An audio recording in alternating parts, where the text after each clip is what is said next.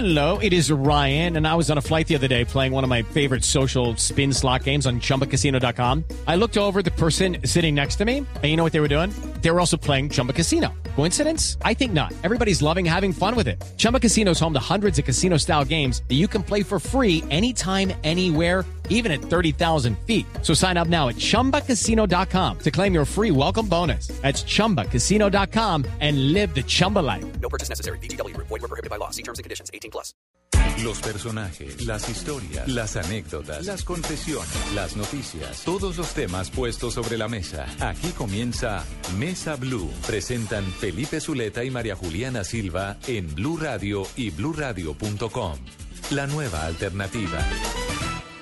Tengan ustedes muy buenas tardes, bienvenidos a Mesa Blue. Saludamos a nuestros amigos de Bogotá, Medellín, Cali, Barranquilla, Neiva, Villavicencio, a todos los que nos están, a los cientos de miles de oyentes que nos están acompañando en, eh, Blue Radio, a los que nos están también oyendo en la página bluradio.com y por supuesto aquellos que bajan la aplicación en sus teléfonos inteligentes. María Juliana, ¿qué más? Buenas tardes, Felipe. Bueno, hoy se acerca Navidad, vamos a ponernos ya en tono de Navidad, vamos a, a despolitizar de aquí a enero, vamos a tratar de, de- tener programas agradables que nos pongan en ambiente navideño y nadie mejor, por supuesto, para hablar de Navidad, que es una empresaria que ha hecho una obra maravillosa, que la han visto miles de personas y que nos va a contar pues cómo lo ha hecho y por qué se metió en esta locura. Estamos hablando nada más ni nada menos que de Missy. Missy, ¿qué hubo? Buenas tardes. Felipe, bueno, qué rico, qué rico estar aquí en este programa, en esta maravilla de instalaciones y además para arrancar diciembre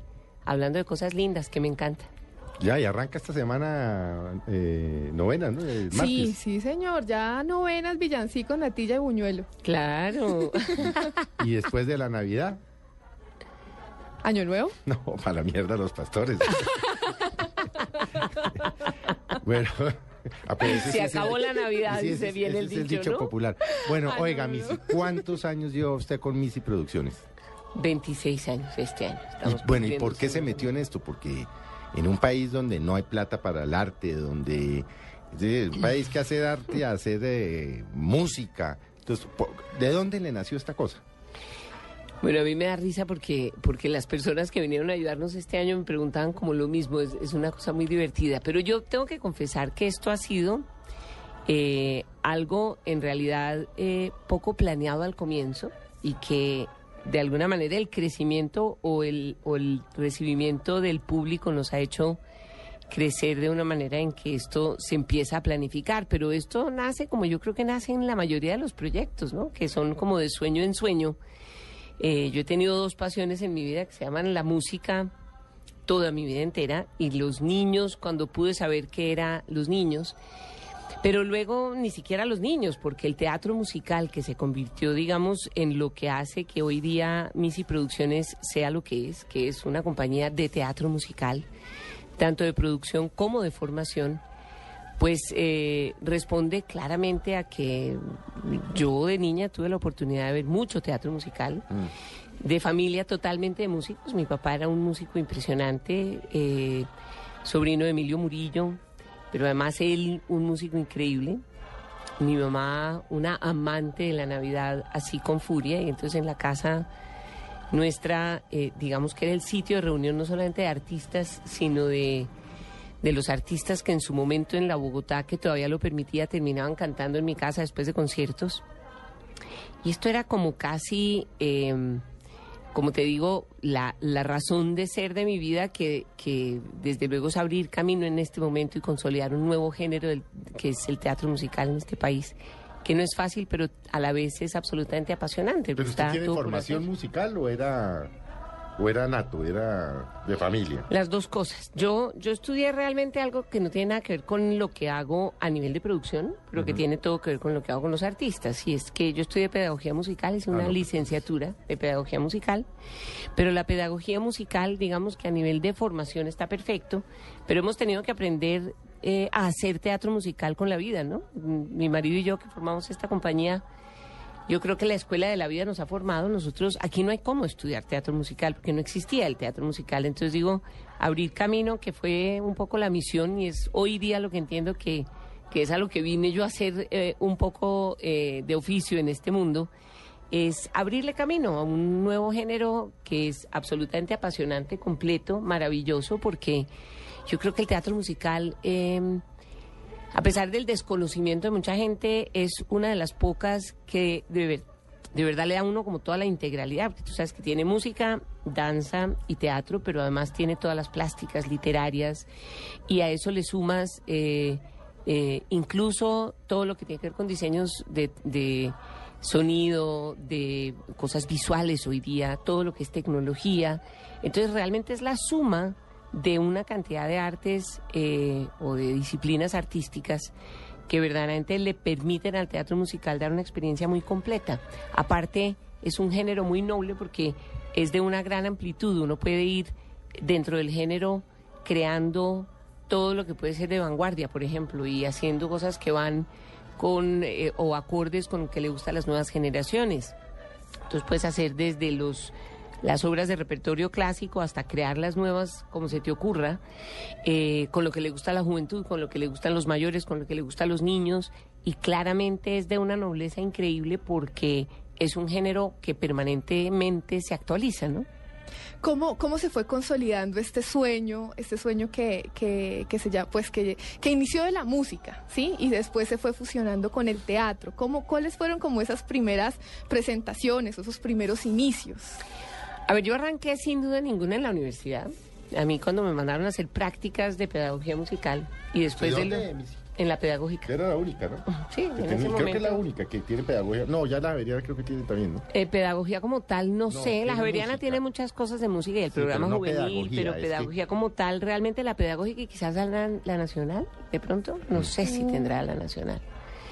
Yo estudié pedagogía eh, en la pedagógica y digamos eh, que arranqué en el punto donde me mandaron a hacer las prácticas. Y cuando me mandaron a hacer prácticas, eh, pude de alguna manera confrontar lo que la música era en mi vida, que era una vivencia muy completa. Y obviamente, eh, digamos que la música infantil, eh, obedeciendo a unas razones muy claras, y es que los niños deben cantar primero dos o tres sonidos para poderlos afinar muy bien, pues yo lo encontraba, tengo que confesar, un poquito monótono dentro de lo que yo había vivido. Yo había vivido una vida absolutamente llena de música, de toda la clase de música. Mi papá era un melómano absolutamente maravilloso. Él fue el primero que trajo una grabadora de dos canales en su momento y a nosotros nos dormían y nos despertaban con música. En mi casa, por ejemplo, eh, Julio Iglesias, cuando llegó cantando Gwendolina, acabó en mi casa. Piero estrenó la Sinfonía hablando de Inconclusa del Mar. 70s. Imagínate, antes de ser long play, Piero estrenó la Sinfonía Inconclusa del Mar en mi casa. Ay, Los maravilloso Castro, ese disco. Los los Rufino. hermanos Castro, sí, claro. En mi casa, cantando en mi casa, en la sala de mi casa. claro que María Juana es joven, pero los hermanos Castro son No. cuatro hermanos maravillosos cantando baladas y boleros. Y estamos hablando de que eran famosos de 68, 70, 74, 75. Claro. Y, y los, y Julie Mm. Unos Rufino, arreglos maravillosos, Unos además. Sí. arreglos ¿A usted le tocó los impresionantes. hermanos Castro? No, En privilegiado. mi casa, Claro. en mi casa, y Jerónimo, y bueno, en su momento Armando Velázquez acá, pero claramente Julie Rufino, eso hay anécdotas las que uno quisiera en mi casa. Julie Rufino moría con mi papá, mi mamá era una cosa maravillosa en la vida. Una compositora, le compuso una canción que se llamaba Egoísta, y por ahí debe existir ese bolero que es divino. De manera que yo crecí en mi casa, en mi casa Además eran las fiestas más espectaculares porque no tenía nada que ver con, desde luego se tomaban sus tragos y No, pasaban sí felices, pero eran dos y con tres y días. Y, sin chicha no, eso no.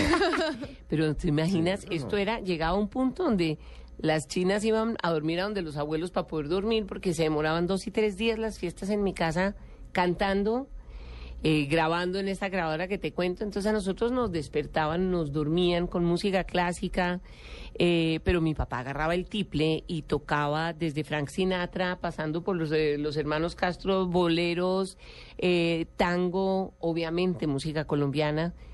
Por supuesto que mi vivencia musical de chiquita fue absolutamente increíble y por cosas de la vida íbamos todos los años. Mi hermana tenía una condición de salud que eh, le exigía una operación. Ella tuvo polio de chiquita y la operaban. seguramente, ¿o qué? Claro.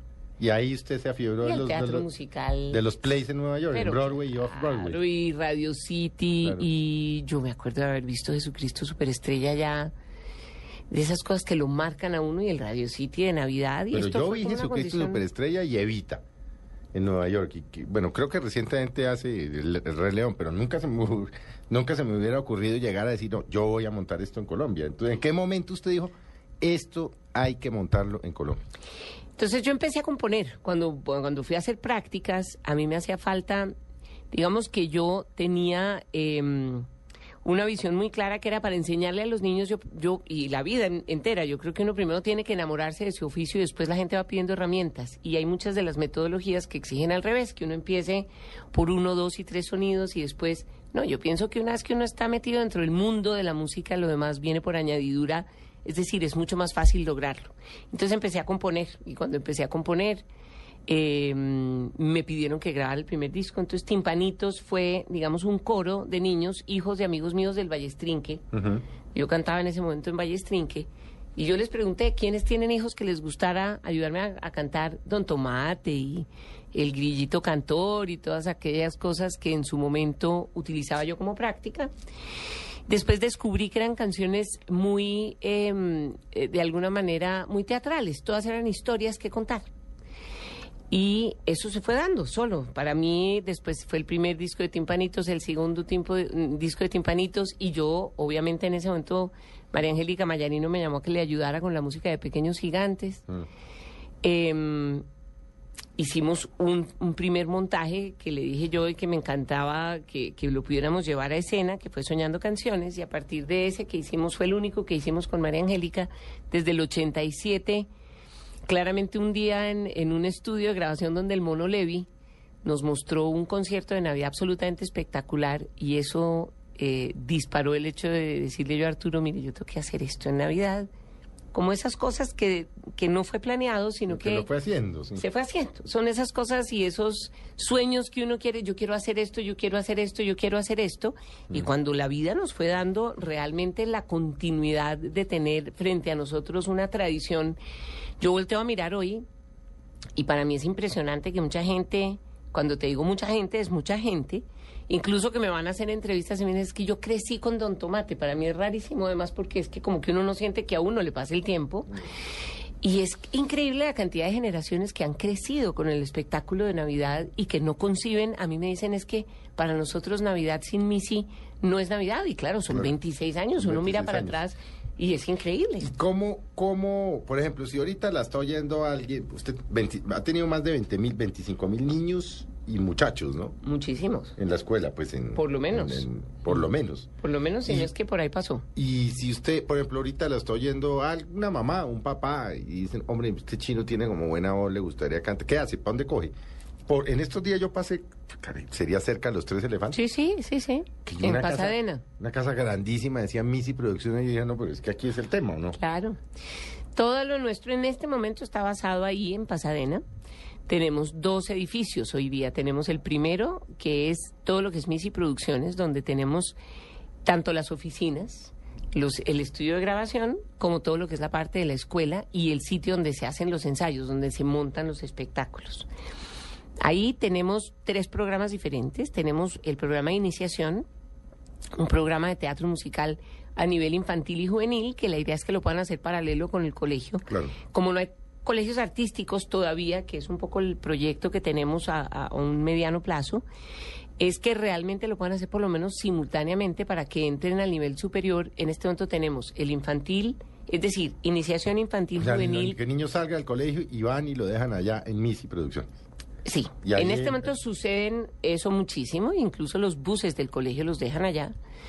Y ellos hacen el programa completo o lo pueden hacer por créditos, si ya están en el teatro en el programa de teatro musical, que son muchas horas, porque el de iniciación, pues arrancan con una, una y una, digamos, una de música, una de actuación y una de, de danza.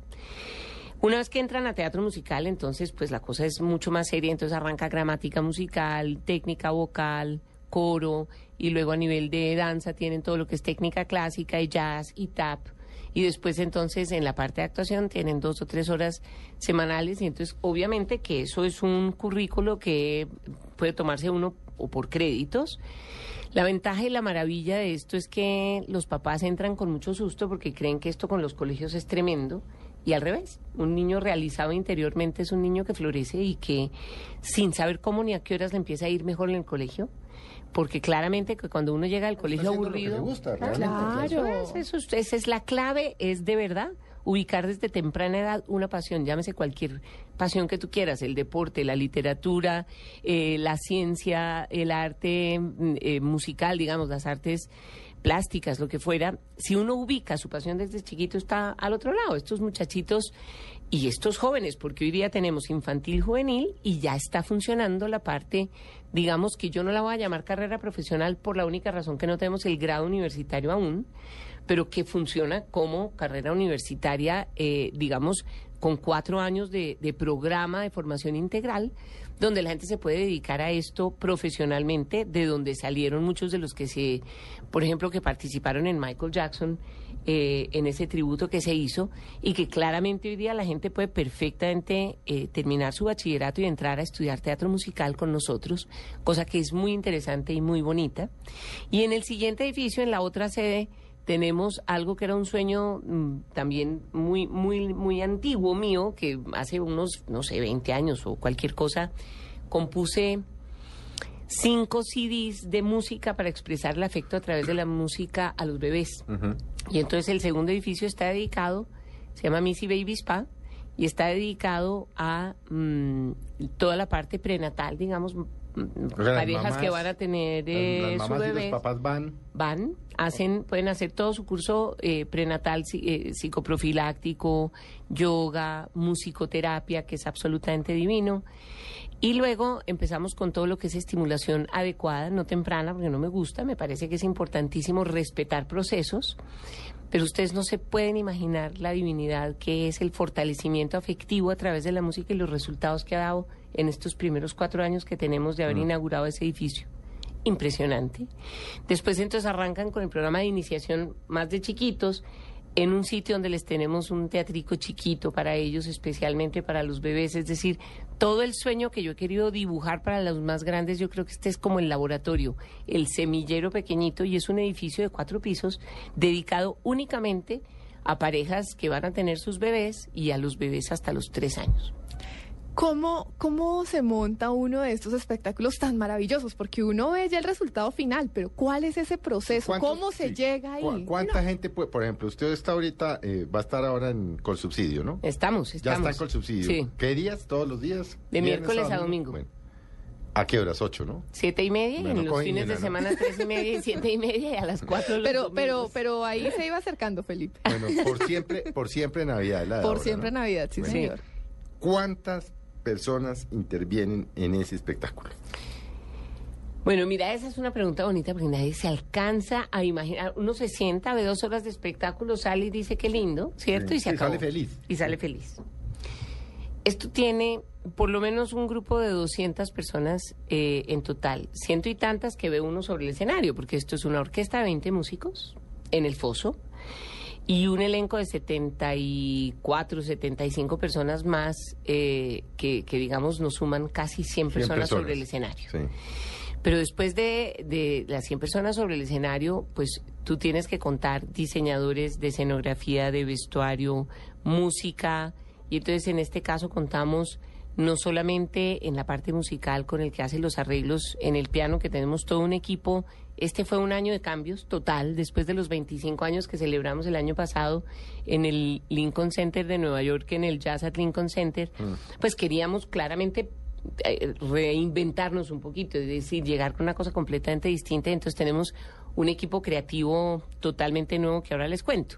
Pero claramente estos son horas y horas interminables, es decir, en cualquier parte del mundo montar un espectáculo original como este. Eh, y ellos mismos me decían, es curioso que ustedes no lo llamen un estreno mundial porque es lo que es. Esto tiene un libreto.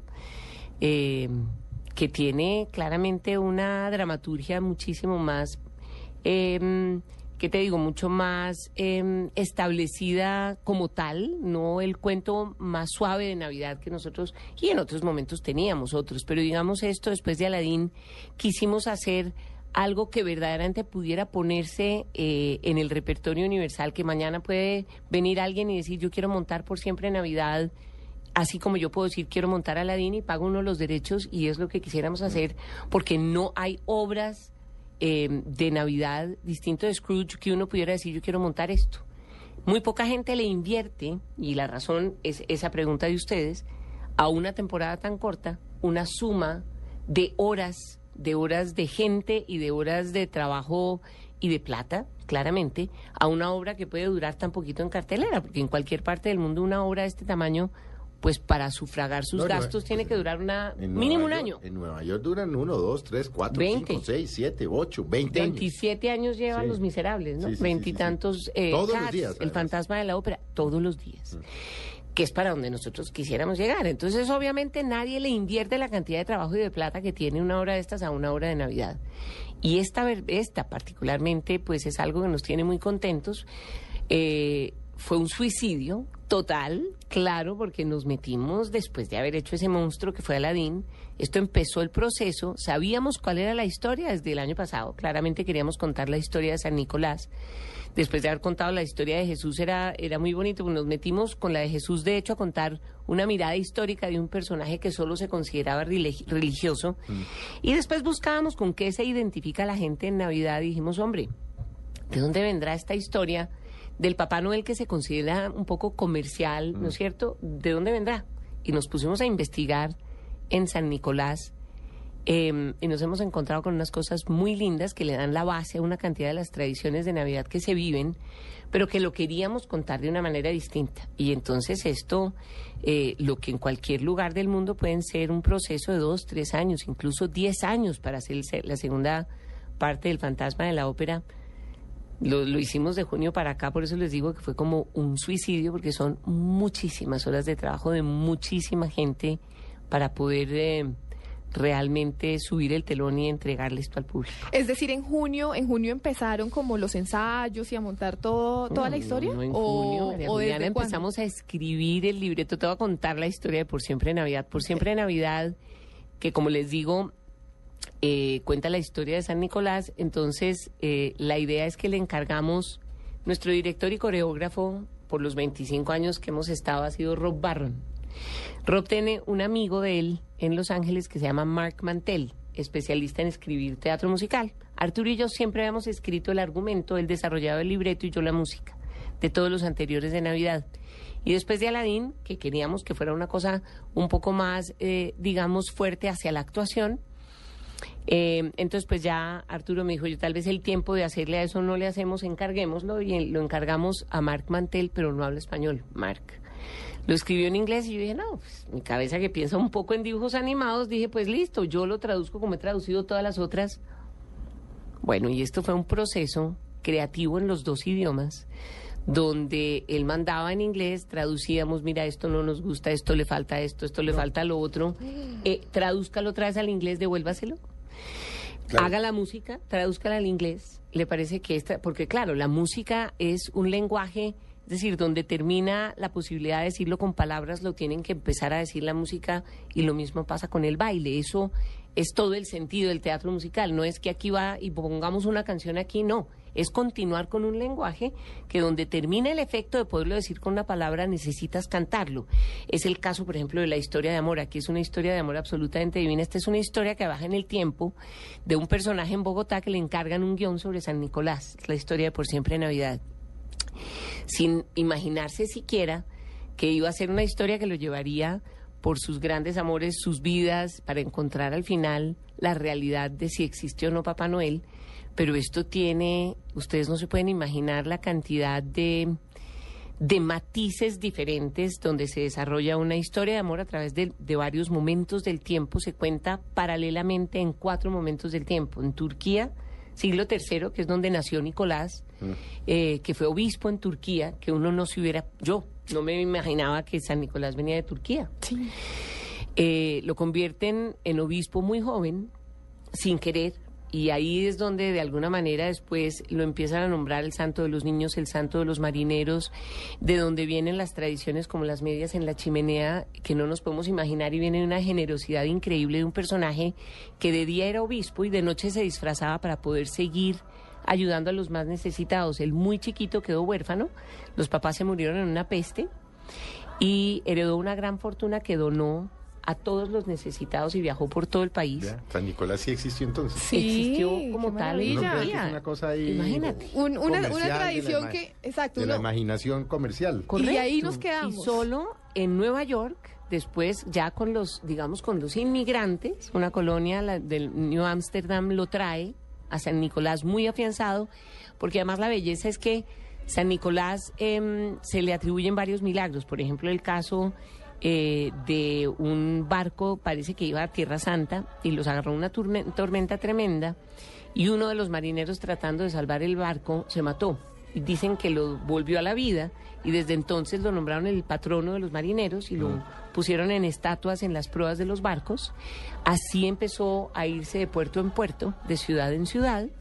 Lo empezaron a bajar y lo montaron sobre un caballo en las estatuas de los puertos y al llegar a los países nórdicos, eh, sus habitantes escogieron un reno. Y de allí los renos, es decir, vienen de lugares muy particulares y muy bonitos. eh, todas las cosas que uno diría, esto no pasa de ser una fábula de niños, y no lo es. Las medias en la chimenea, por ejemplo, es una belleza porque eh, también es una leyenda que cuenta que había un zapatero muy pobre con tres hijas en edad de casarse y sin plata para la dote. Y sabemos bien que en esa época las mujeres que no tenían plata para la dote tenían dos futuros, que era o quedarse solteronas o terminar en la prostitución. Y cuando ya lo habían nombrado obispo, él se disfrazaba en las noches para seguir ayudando a la gente. Y al seguir ayudando a la gente, lo que hizo fue que se enteró de este caso y entró por la ventana.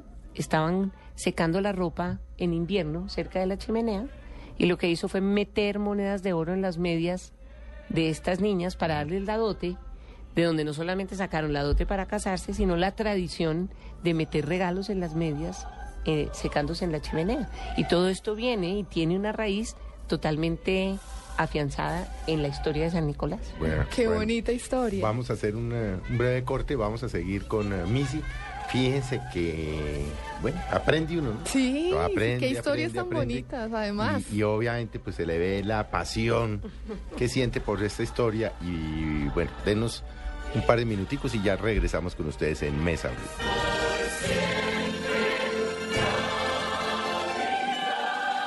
Ya regresamos con Missy, hablando de la Navidad en Mesa Blue.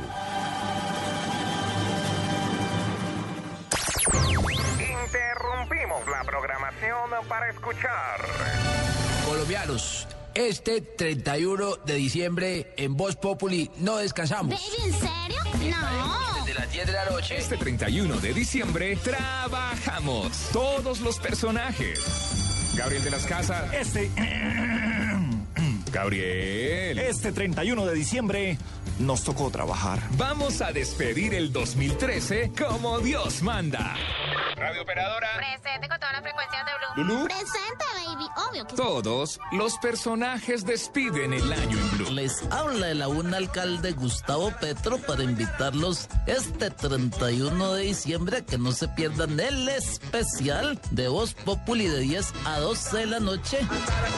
Voz Populi 2013. Escúchenos solamente aquí en Blue Radio. Ay, papi, lista como los Boy Scouts. Blue Radio, la nueva alternativa.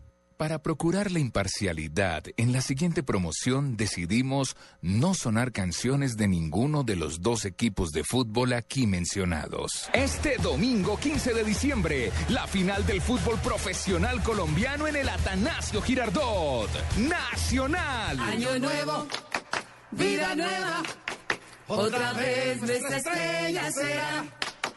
Año nuevo, vida nueva, campeón otra vez nacional. Y Cali. Arbolito de Navidad que siempre florece los 24. Este año danos la estrella para los del Cali, no seas ingrato. Disfruta el fútbol. Desde las 4 de la tarde, la primera final del fútbol está en Blue Radio. Blue Radio, la radio del Mundial. Esta promoción fue grabada con hinchas reales de los dos equipos. A nadie se pagó por lo cantado en esta promoción. Esta es Blue Radio. En Bogotá, 96.9 FM. En Medellín, 97.9 FM. En Cali, 91.5 FM. En Barranquilla, 100.1 FM. En Neiva, 103.1 FM. Y en Villavicencio, 96.3 FM. También en bluradio.com y a través de Twitter en arroba.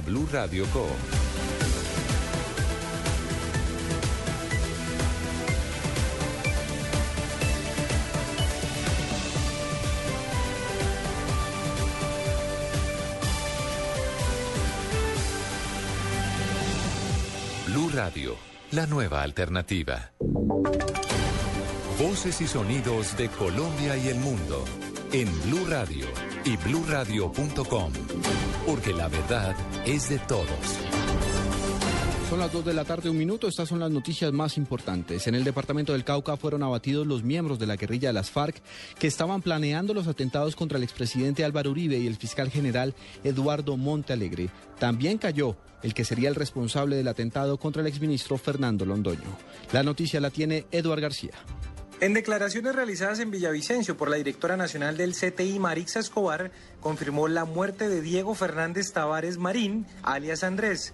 Según las autoridades, se le acusa de los atentados contra el exministro Fernando Londoño y de estar planeando atentados contra el expresidente Álvaro Uribe Vélez y el fiscal general de la Nación, Eduardo Montealegre. Se dieron de baja a dos personas. Entre esas está Diego Tavares, que era el terrorista que estaba fragando los atentados contra el expresidente de la República, Álvaro Uribe Vélez, el señor fiscal general de la Nación. Los enfrentamientos se presentaron en Santander de Quilichao, donde murió un guerrillero y dos más fueron capturados. Desde Villavicencio, Eduardo García, Blue Radio. Dos de la tarde, dos minutos, las autoridades en Medellín extreman las medidas de seguridad para garantizar el buen comportamiento de los hinchas durante la final entre Nacional y Deportivo Cali esta tarde. Beatriz Rojas. ¿Qué tal? Distintos operativos de la policía se desplegaron en los alrededores del estadio Atanasio Girardot. Más de 1.200 hombres de la policía pretenden garantizar el buen comportamiento de los hinchas durante la final del fútbol colombiano. El general de la policía dijo que fue decretada la ley seca para los locales aledaños al estadio, así como también dijo que se prohibieron las pantallas gigantes, todo con el fin de dejar en alto la imagen de la ciudad. La policía anunció que no se permitirá el ingreso de barras organizadas de otras ciudades y que tampoco podrán entrar hinchas que porten la camiseta del Deportivo Cali. Los menores de 14 años tampoco podrán ingresar a la tribuna sur del estadio. El gobernador de Antioquia hizo un llamado a la paz. Por último, las autoridades dijeron que tres de seguridad van a ser los que refuercen los operativos previos al partido. En Medellín, Beatriz Rojas, Blue Radio. En un 56% se redujeron los casos de atracos a buses urbanos en Barranquilla durante los últimos meses. En la capital del Atlántico está Eberto Amor. Una disminución del 56% registraron los casos de atracos a buses urbanos en el perímetro de Barranquilla y su área metropolitana en lo que va corrido del segundo semestre del presente año en comparación con 2012. De acuerdo a la información suministrada por el comandante de la policía, general José Vicente Segura, la implementación de planes de acción coordinada con empresarios y demás autoridades permitió hacerle frente a los atracadores que tenían azotados a los conductores que prestan el servicio en la ciudad. Hemos disminuido sobre todo los atracos, los hurtos que se dan en ese plan de prevención, de búsqueda de antecedentes, de requisas, de, de la actuación policial en las zonas de mayor concentración de personal. Han disminuido en 2012, para el segundo semestre, se habían registrado 252 casos de atracos a buses y este año la cifra fue de apenas 111, con una reducción de 141 casos. En Barranquilla, Eberto Amor Beltrán, Blue Radio. Dos de la tarde, cuatro minutos en Colombia. Faltan solo dos horas para que cierren las urnas en Chile, en las elecciones que elegirán a quién será la nueva presidenta de este país. El abstencionismo sigue siendo el principal enemigo a vencer. Vamos directamente a las calles de Santiago. Allí se encuentra el periodista de Blue Radio, Nivaldo Pérez. A partir de las 6 de la tarde tienen que empezar ya a cerrar precisamente cada una de las mesas en donde se ha emitido durante esta jornada el sufragio en estas elecciones presidenciales acá en nuestro país y es a contar de esa hora aproximadamente que también se van a empezar a conocer los primeros resultados, primeros a, boca de urna respecto de las preferencias que han hecho los eh, re- sobre sus eh, candidatas presidenciales, en este caso Evelyn Matei de la Alianza Gobernante y Michelle Bachelet, ex mandataria y que representa al pacto de la nueva mayoría. A las seis y media, un cuarto para las siete, se tiene previsto ya que el Servicio Electoral de Chile empieza a entregar precisamente los primeros cómputos con las mesas que ya han sido cerradas a lo largo del país y que ya se podría tener ya una, una cierta eh, dimensión o perspectiva de cuál será finalmente el resultado final de esta elección presidencial que recordemos en su primera vuelta se impuso Michelle Bachelet por cerca de 20 puntos respecto a la votación que sacó en esa oportunidad la candidata oficialista Evelyn Matei. Desde Santiago de Chile, Nivaldo Pérez, Blue Radio.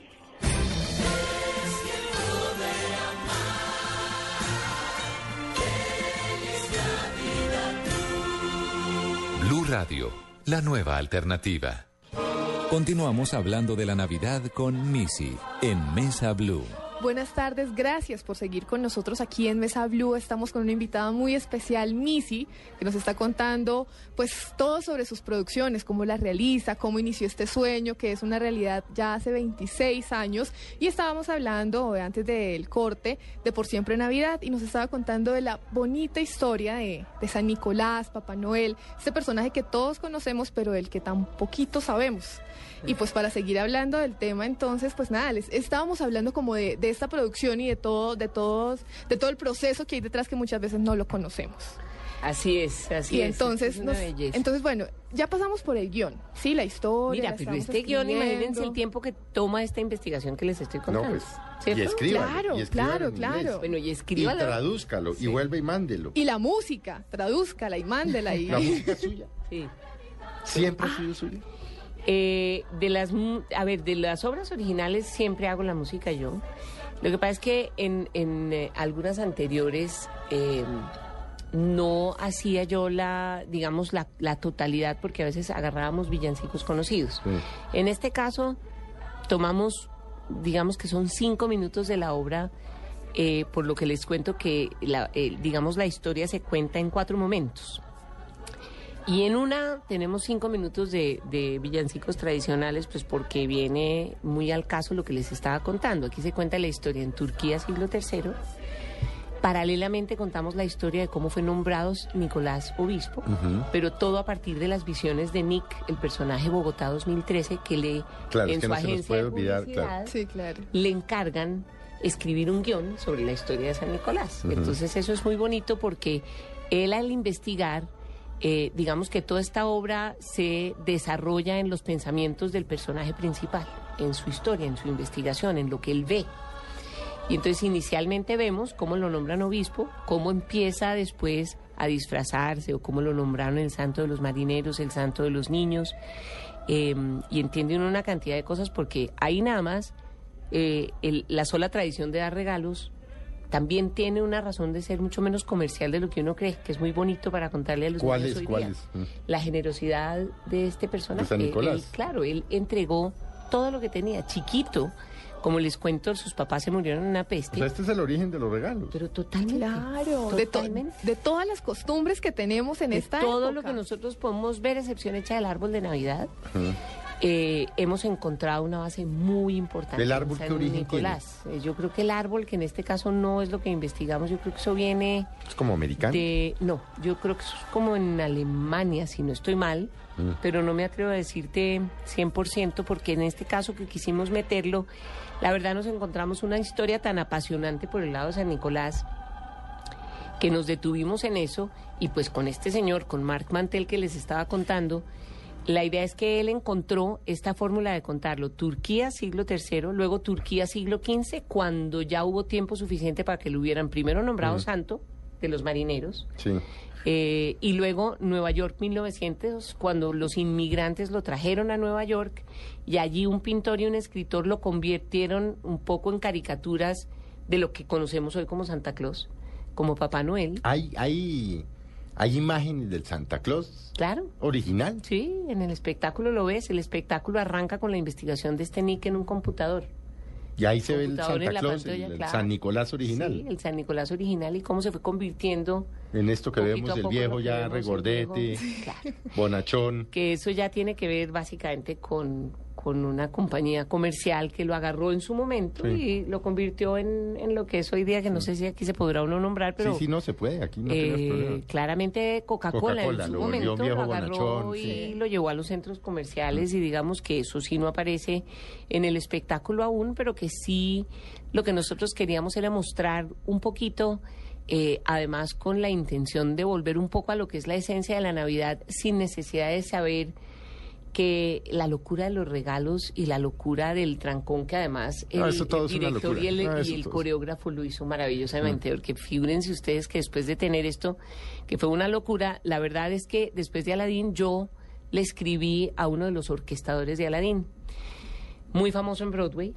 con Tony por el Book of Mormon, que en este momento es una de las cosas de las obras, bueno, agotado por un año más, no se puede conseguir una boleta cuando uno va. Y él, este que es el orquestador de este, más algunas cosas de Aladdin y de Pippin y de Big Fish y de Barbara Streisand y de Mariah Carey y todo esto, y de Paul McCartney, Mm. yo le escribí. A ver si me hacía las orquestaciones. Pues, como, siempre el- lo que digo, sí. porque digo, yo tengo un dicho en la vida que digo, pues lo peor que le dicen a uno es que no. Mm. Pero si no preguntas, Sí, el pues peor escenario tienes- posible es ese. Claro, Sí, que es lo claro. peor que te dicen que no. Pero si te dicen que sí, se te abre la puerta como se me abrió a mí. Entonces Larry Hockman me contestó que claro, que estaría encantado en hacer las orquestaciones y es el orquestador de Por Siempre Navidad. Pues es una maravilla. Eso es una cosa absolutamente increíble. Y después de tener escritor y orquestador nuevo, que este orquestador nos dio además la oportunidad, yo había hecho los 25 años atrás con Moisés Herrera, y Moisés se fue a vivir a Miami, y después de irse a vivir a Miami, entonces hablé yo con este señor, y este señor decía que para él era muy bueno porque él eh, orquesta a base, él no hace lo que se llama un dance music, que yo nunca había hecho en la vida, y es que las coreografías allá en los Estados Unidos eh, y en Londres las trabajan el coreógrafo con el arreglista en el salón de ensayo. Y solo después de tener concebida la coreografía, que era una forma muy distinta de cómo hemos trabajado nosotros, entonces se, se orquesta, digamos, una versión ya final. Y en este caso, entonces, me dio la oportunidad de trabajar aquí con un talento joven nuevo maravilloso que se llama Nicolás Ospina, que tiene 5 millones de visitas en un video que ustedes deben haber visto que se llama Qué difícil es hablar el español, los hermanos Ospina, Juan Andrés y, No. y Nicolás. Sí, sí, sí. Es una cosa Circuló, circuló, circuló bastante por redes. millones de visitas. Bueno, es una cosa maravillosa al estilo como de Lelutier, pero muy nuestro. Ah, nosotros lo pusimos en Mañana el- Blue. al- ya. al- el- alguna Sí, vez sí, lo, lo, sí. lo, lo Bueno, reproducimos. Nicolás eh, es un música, y los dos son unos músicos increíbles. Y entonces, pues en este caso hicimos equipo, Nicolás y yo, para mandarle a Larry, pero Larry estuvo aquí, se fue hace unas semanitas, absolutamente fascinado. Entonces tenemos orquesta, 20 músicos que me decían, este lujo que me estás dando hoy día no existe en Broadway. Las orquestas en Broadway hoy día tienen máximo 14 músicos. Y tú me estás dando una orquesta de 20. Se fue absolutamente encantado, fascinado y para mí pues yo pregunto, es decir, esto sí fue el sueño de los sueños de mi vida. Yo, imagínense ustedes desde chiquita oyendo lo que para mí es oír mi música orquestada por un orquestador de Broadway. Claro, maravilloso. En esta forma. Y eso es lo que la gente tiene para ver en Por Siempre Navidad. Sumado a que se nos enfermó Rob. Y entonces eso es como si nos hubieran quitado el tapete y lo hubieran sacudido con todos nosotros encima. Y entonces eh, eh, entró otro talento nacional importante que es Pedro Salazar a dirigir actores. Pero vino el coreógrafo del West End que se llama Mitch Sebastian. Yo lo traje sin saber realmente a quién estaba trayendo y me enteré aquí, el hombre ha estado, ha hecho parte de Los Miserables, de Cats.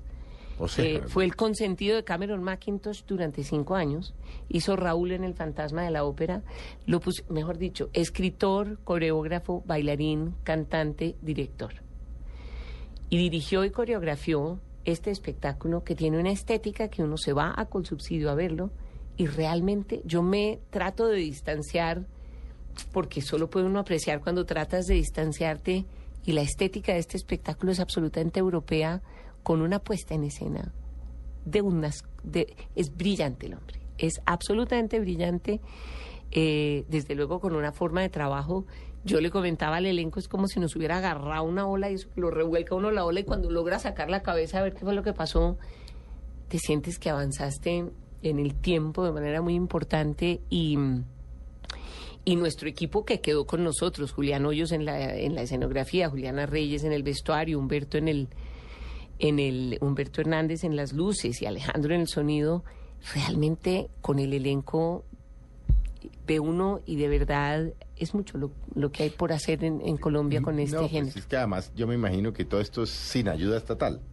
Sin ayuda, sí, no, sea, pues estos son los uñas. patrocinadores, realmente esto lo ¿Quiénes hace son sus posible. patrocinadores? Porque hay que mencionarlos. Pero claro Sí, que hay que agradecerles. Absolut- Es que- eh, que qué dicha, este porque a uno siempre le dicen no, no, se puede. Eso, eso dicen eso en la televisión que dicen que no se puede. Aquí sí se puede porque, hombre, hay gente que se mete la mano al bolsillo, hay empresas que se meten la mano al bolsillo. Claro, para En que podamos dicen, apreciar Me esas- interesa que esto exista. A ver, ¿Quiénes son los patrocinadores? Bueno, eso es que sí, qué vale delicia de espacio millones. aquí. Esto vale, yo no les puedo decir cuánto No, vale. millones. Esto es una cosa Por lo que usted loca. está describiendo es una cosa loca. ¿no? Mastercard lleva con nosotros, yo creo que por lo menos 12 años apoyando esto y desde hace algunos años Colfondos. Mm. Alcides Vargas ha sido una persona que con Estefano, bueno, la verdad, eh, se ha convertido un poco en, lo, en, en, digamos, su razón eh, de, de todo el trabajo profundo social, no es solamente el beneficio de los fondos de pensiones, sino la importancia de tener en cuenta lo que hace la cultura por el ser humano. Entonces, no es solamente el bienestar dentro de una forma, sino el bienestar dentro de,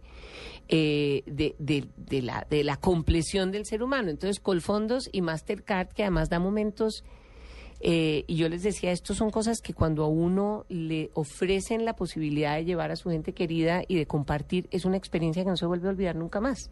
Entonces, Mastercard, Colfondos y en este caso Avianca también ha sido... eh, no solamente nos llevó a, a celebrar los preguntar, 25 porque ahora, años sí, estoy viendo que eh, y que ustedes ya han Avianca aquí estado también en- está Pues estuvieron en el... eh, en el Jazz at Lincoln Center el año pasado, que eso fue el primer espectáculo colombiano de teatro musical y que íbamos a volver este año que la verdad no lo pudimos hacer porque pues porque este espectáculo tiene mucho. Estamos viendo a ver si volvemos en Semana Santa porque nos dieron tres premios ACE, incluido el, Mm. el mejor musical, mejor em, intérprete masculino y, y femenina. Em, y yo pienso que ahí encontramos también un nicho increíble que de no haber sido por Avianca, Avianca nos entregó todos los tiquetes para llevar a 105 personas. sí, eso hay que abonarse. Claro. Es decir, y, y, y en ese momento Colfondos también nos ayudó a llegar a- hasta Nueva York.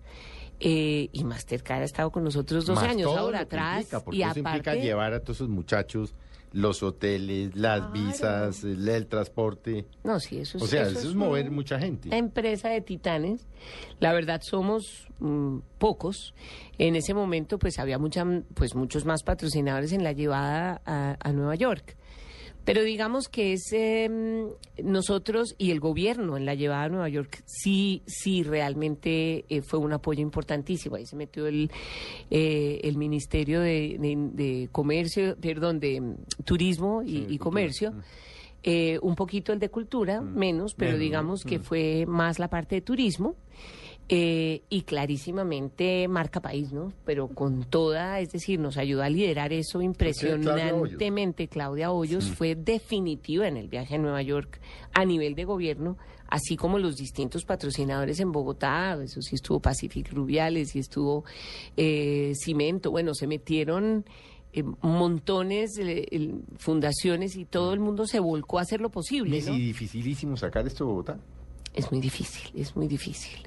Es que, a ver, yo estoy metida en un lío complicado, ¿no es cierto? Porque yo tengo una, es una empresa... lástima que el que está oyéndolo en Barranquilla o en Medellín o en Neiva o esto Sí, diga, no. hombre, yo... Tenga que venir Ah, hasta qué acá vaina que para no ver. vienen, sí. Pero sabes una cosa, mira, yo digo por el momento, el problema es que en Navidad, con mismo que les estaba contando con las obras, eh, que la gente no las hace como originales, eh, el cuento también es que en, digamos que para sacar esto son dos semanas de montaje en Bogotá en el teatro. Cuando en hay- solo el teatro, sí. antes de subir el telón hay dos semanas anteriores y casi no nos alcanzan este año. No, dos semanas de trabajo. ¿A qué horas lo mueves? ¿Hasta cuándo van? Hasta el teatro con su 22, pero entonces yo siempre lo que le digo a la gente es, mire, así como le dicen a uno que vaya a ver las luces de Medellín, habría que venir a ver la iluminación de Bogotá y el espectáculo un fin de semana. Lo amerita, vale la pena. Es decir, algún día lograremos... Sábados y domingos es que tres y media. Y siete y media. Y siete y media. Y el domingo a las cuatro. ¿Y boletas dónde? En tu boleta y en el Teatro con Subsidio.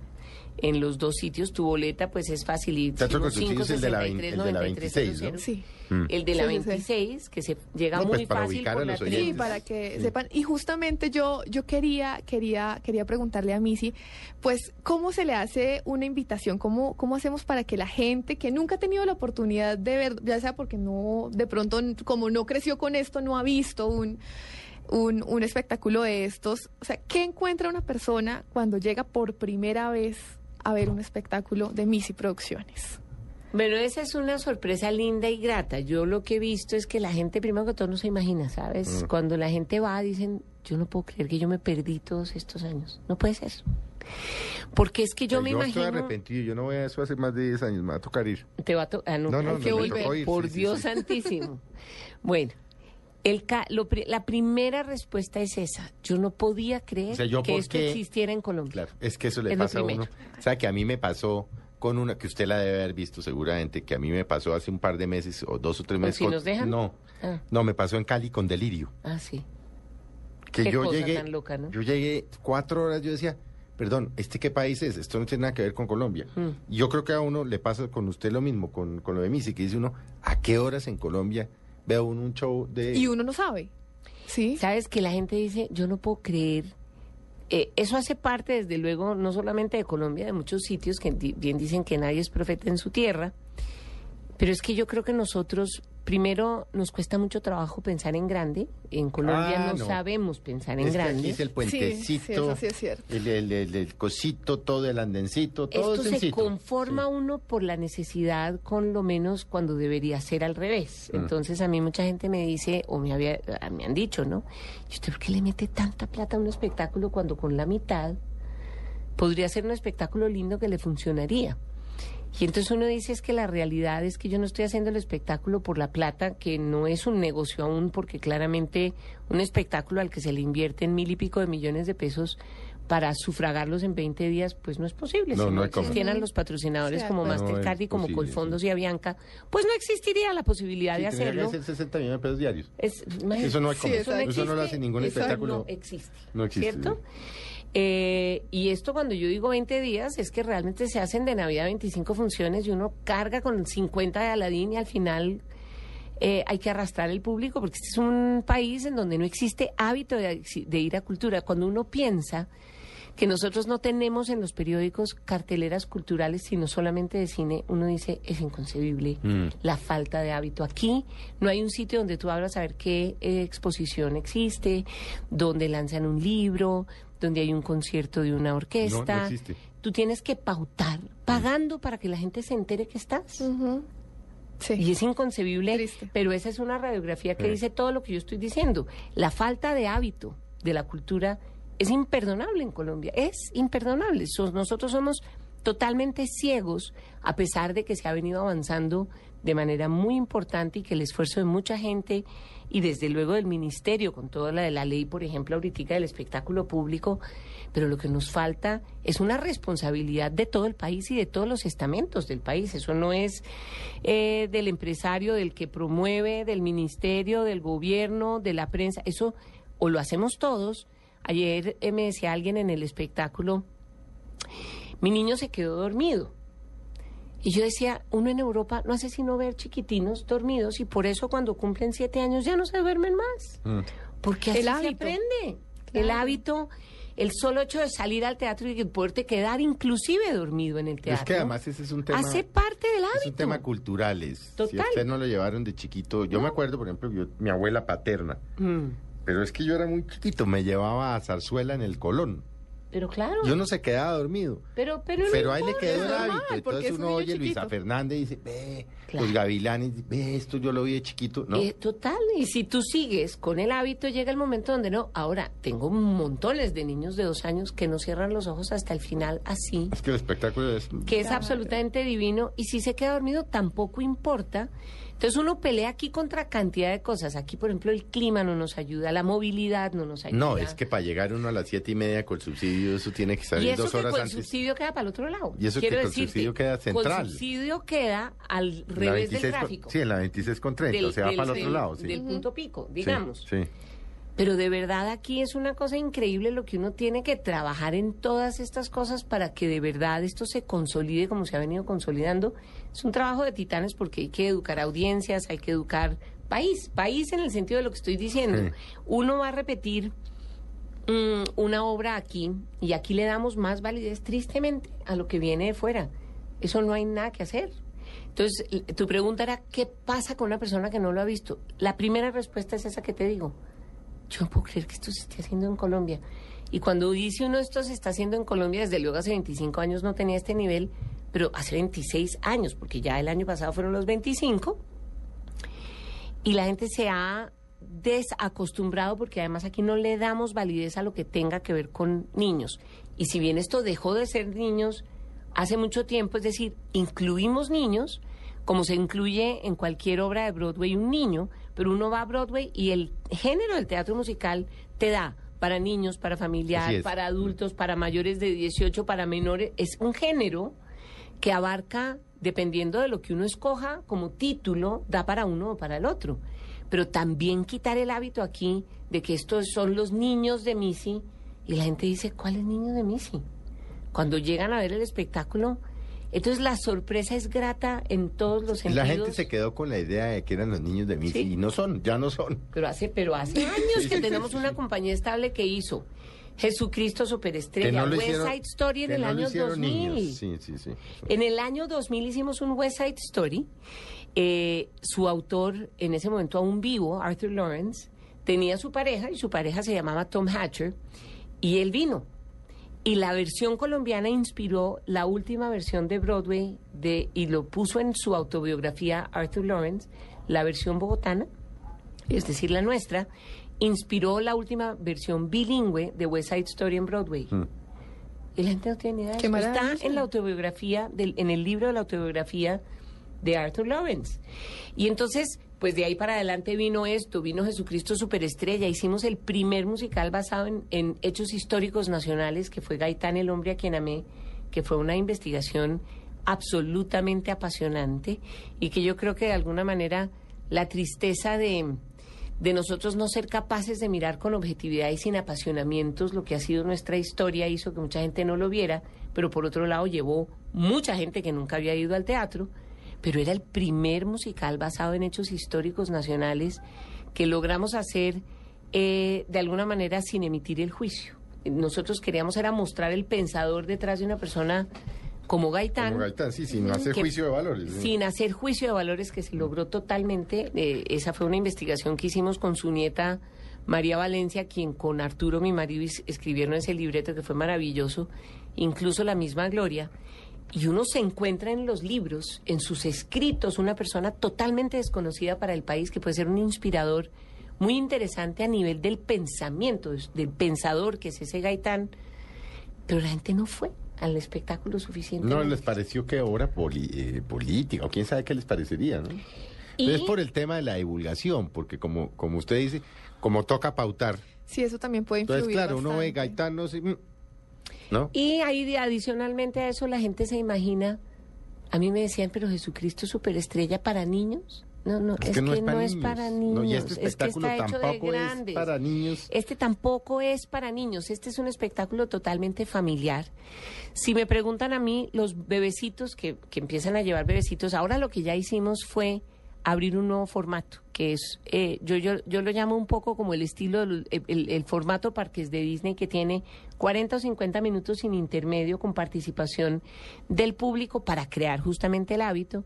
Y entonces eso lo estamos haciendo simultáneamente también eh, en diciembre, pero en el auditorio de- del, del Santa Fe. Allí sí ya es para chiquiticos porque son los muñecos y la historia, pero digamos que la evolución de 26 años pues tiene que mostrarse sobre el escenario y ahora pues tenemos la diversificación de donde pueden llevar a los chiquitos que sepan que, que, pueden aguantar el espectáculo de las dos horas y que es una belleza a Colsubsidio a por siempre Navidad. O si no, pues los llevan al Santa Fe eh, a ver un encuentro mágico donde estará Juan Navidad y otra historia. Más fantasía, digamos, eh, pero la gente ha agradecido eh, enormemente un espectáculo como por siempre en Navidad, porque salen en un orgullo, los comentarios a la salida son absolutamente maravillosos. Alguien me decía el otro día, es que usted nos hace volver a creer en este país. Y en un país, sobre todo en un país donde se la pasa uno todo el día oyendo miserias. Claro, y Que es- la violada, que el secuestrado, que la bomba, que el ataque, que la corrupción, que Interbolsa, que el cartel. Pues, si uno tiene la posibilidad de por lo menos desconectarse de esa dura y aburridosísima realidad que nos toca a los 44 claro. millones de colombianos. Dos horas, vaya, vaya, métase dos horas y desconéctese de esto. Sí, sí, es una cosa muy linda y además es que de verdad valora uno de otra manera lo que tenemos, ¿sabes? No lo digo porque lo hagamos nosotros o no, pero aquí hay mucho talento, aquí hay mucho por hacer, aquí hay...